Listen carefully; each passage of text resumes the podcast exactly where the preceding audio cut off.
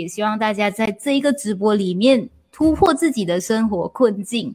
好，那现在我们刚刚探讨完呢，诶，原来你的这个人生转变是可以转角遇到更美丽的下一站哦。所以，诶，不知道你你现在是这样的情况吗？刚刚我们探讨的比较多，可能是恐惧啊，哦，然后担心啊，哦，那诶，或许你现在是不是呃遇到了更好的发展？是不是也可以留言给我们看看？好，好，那我请呃嘉宝老师来提一提，就是您的一些心得和看法。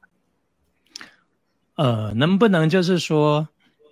能够让自己就是有一个不一样的风景，你一定要改变你过去旧有的一种惯性看事情的角度。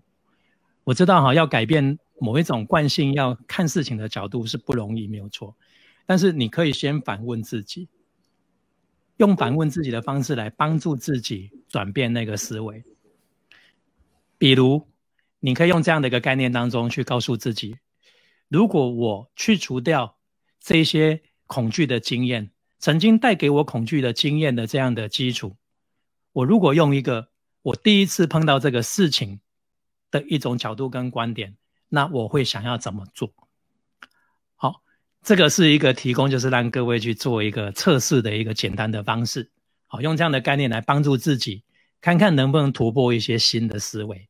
好，这个是我可以分享各位的一个简单的一个转念跟包括思维转换的一个小技巧。好，提供给各位做参考。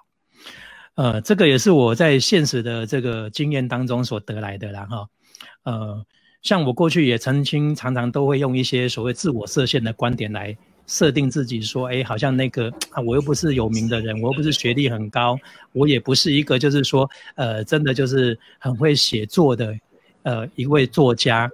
我记得呢，我在过去呢，在大概八年前那时候。我自己整合这个量子转念的这个技术，然后刚开始出来教学，刚开始也是会碰到这种状况，会觉得说你又不是在这个业界当中最有名的，谁要来上你的课？对不对？你要讲给谁听？哎，人家还要付费呢，好，不是免费的，免费人家都还不一定愿意播时间，还更何况是付费。同样的，在经过了两年后的时候，我要开始为我的量子转念写第一本书的时候，我也在想。我写的有出版社愿意出版吗？对对，我又不是很会写那种诗词的人，哈，文章的文笔也不是写的说特别优美，哈，我也不是说学历特别高，说是什么样一个非常有名顶尖的学者，对不对，可以写出一些东西让人家觉得有那个所谓的学术价值。哎呀，我又不是文青，文才并茂都不是。可是你看到这些事情后来的结果都是什么？都是顺利的。那原因在哪边？这中间当中，曾经在这种所谓的自我矛盾的时候，我就问了我自己一句话：我做这件事情，或是我做这些事的目的，是因为我喜欢，我觉得它有价值，还是我只是为了要得到人家的掌声跟肯定？这是不同的思维角度跟焦点，这会帮助你的人生走向不一样的能量方向。我后来想，就说好，就算没有人听，我认为我所教的这个东西跟这个东西是对人们有价值、有帮助，它是一个很棒的一个理念。我的目的并不摆在别人的掌声，或是有多少人认同，我只是要告诉别人，有一个这样的观念可以帮助你走出来，因为我自己亲身经历的，我是抱着这样的一个想法，所以没想到我课程还没有开始去真正的去排时间上课。只是还在构思整理的时候，我只是有一次机会，刚好呢要去那个考试的时候呢，刚好跟我们那群考生在吃饭的时候聊，就聊出了我这个心境。哎，他们都还不清楚说我到底要上什么课，只知道会跟转念这个有关。他们都跟我讲说：“老师，你确定要开课时候跟我讲，我们愿意报名，也没有问学费。”我我刚开始还以为是那种礼貌上讲一讲，哎，真的我开课日期出来之后，他们真的来上课来报名。这个也是给我一个很深的体悟哦，原来我过去的那种所谓的担忧，其实那都是我把焦点摆在别人身上，我不是在主导我自己，我忘了我做这件事的初心是什么。所以写了量子转念效应的这本书也是，我在想说，就算没有出版社愿意，就是出版，我自己出钱请出版社花钱来印刷，所有我来投资，我也要让它出版，总可以吧？因为我觉得它里面要表达的我的一个想法，就没想到我书写好了之后，然后我就请台湾的商周出版社，刚好就是因为一个机缘，给了出版社的总编看了一下，他就跟我讲说：“哎，老师，我觉得可以谈一谈哦，你有没有打算几月份？”想说要出这本书哈，我们就这个合约来签一下，这样。我当时也很讶异啊，对不对？因为我自认说我不是那种所谓的呃很厉害的老师，或者是什么很会写文章的作者、知名作者，他怎么愿意要出？我就当时我就问了这个总编，我说我很冒昧问一个很不礼貌的话，但我很想知道，因为我想要知道是不是有些东西是我自己一厢情愿的障碍。结果没有错，他告诉我的答案，我越证实的这个观点。我问他说是什么理由？你怎么决定要出版这本书？我还记得当时总编很简单、很扼要跟我讲，他说我看过坊间很多在写有关于心灵跟心理的书籍，提到量子都没有一本像你直截了当，有把那个逻辑观念跟方法要领交代清楚，通常都只是。就是搭一下这一个词句讲一下而已，就是没有把它解释清楚。你是唯一我现在看到华语书里面、华文书里面是有这个东西当中有交代清楚，而且是合理的，所以他觉得这个就是特色。我说哦，原来是这样，我一直没有认为的特点，结果在别人眼中看到的是特点，所以这又给我了一个新的启发。这个启发就是什么？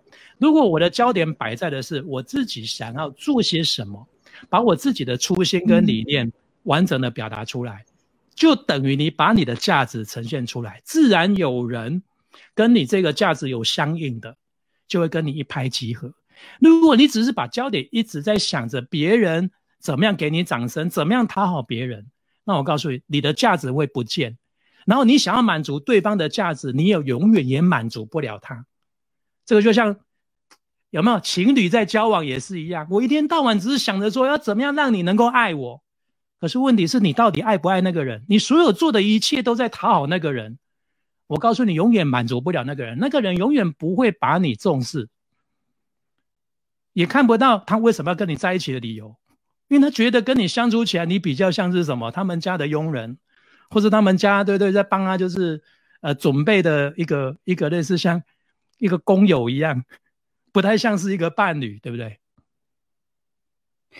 哎，这里呢，也就是特别听到一个，我觉得这这是最结尾这个部分里面最精彩的哦。然后也欢迎大家一定一定哈，就是要把这个关键的句子留下来。就是嘉宝老师有特别提到的，你今天设定的这一个方向，你到底是为了你内在自己认。可知道的理由，你自己知道的，就是所谓的内在的一个价值，还是为了别人，为了怎么样？为了呃，就是一般我们有说啦，为了证明啊之类的，呃，那可能那个力道就会不同。哦，那我记得呢，真的很难得的，就是在我我们的直播很很初期的时候，邀约嘉宝老师，嘉宝老师愿意来的时候，我也是会觉得哇，真的是太难得太难了。然后很多人都会觉得自己就是 nobody 嘛，OK，我是谁啊？我什么谁都不是。但是有可能明天就是 somebody 也说不一定，因为你就是独一无二的你。我想这也是我们今天呃特别想跟大家探讨的。好，那刚刚我有点小小的技术上的这个问题，希望大家多多包涵。好，那好，我们的这个节目也来到了尾声。好，然后在这里的话，我想可能请嘉宝老师做一个最后的小小总结。好，其实我们今天谈的一些不同的话题跟观念，哈。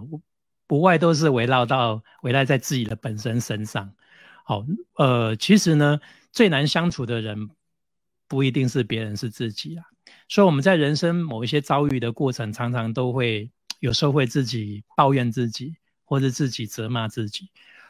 坦白讲，我们也很少自己真的打从内心去欣赏跟赞赏自己。这都在于就是我们从小到大一直不自觉被灌输一些错误的一些信念。好，所以我们一定是要愿意去花点时间，好，去把这些信念给做改变，这才是一个真正的改变自己的一个真正的一条道路。好，所以最后的总结就是说，你的人生所有的掌握，当然我们都很清楚是掌握在自己手上，但是是在手上的哪个环节，在于我们的信念系统。好，所以呢，这个是我最后要告诉大家的，往这个方向去集中去努力，我相信你的人生未来会不同。OK，哇，好棒好棒！所以呢，疫情之下如何突破生活困境？希望大家有接到刚刚陈家宝老师送给各位的，您的心念决定了一切哦。